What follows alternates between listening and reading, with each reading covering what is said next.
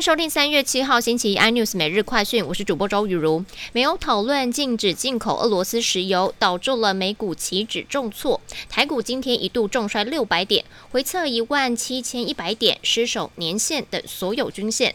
电子股哀鸿遍野，中长指数下跌了五百五十七点，收在一万七千一百七十八点，创下了单日史上第八大跌点。三大法人合计卖超八百六十四亿，其中外资狂杀。八百二十二亿，创下单日卖超历史次高的纪录。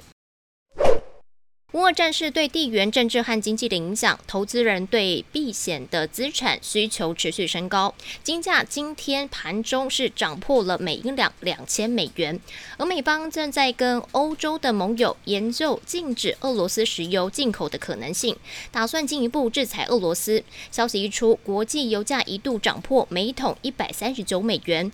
对于油价走势，摩根大通上周就已经说，如果俄罗斯供应继续受到干扰，布兰特原油今年年底可能会达到每桶一百八十五美元。俄罗斯部队目前已经占领并进驻了全欧洲最大的核电厂，并控制了电厂的全体员工，也切断了对外界的联系。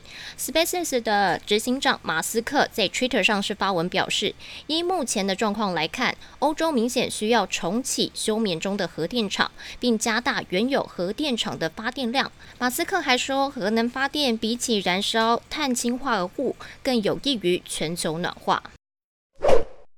为了阻止俄军坦克杀进基辅，传出了乌克兰已经将首都基辅西侧连外的桥梁几乎炸光，剩下最后一座。而这个桥下目前已经布置好炸药，只要守军一收到了引爆的命令，就会炸毁基辅这座仅剩的桥梁。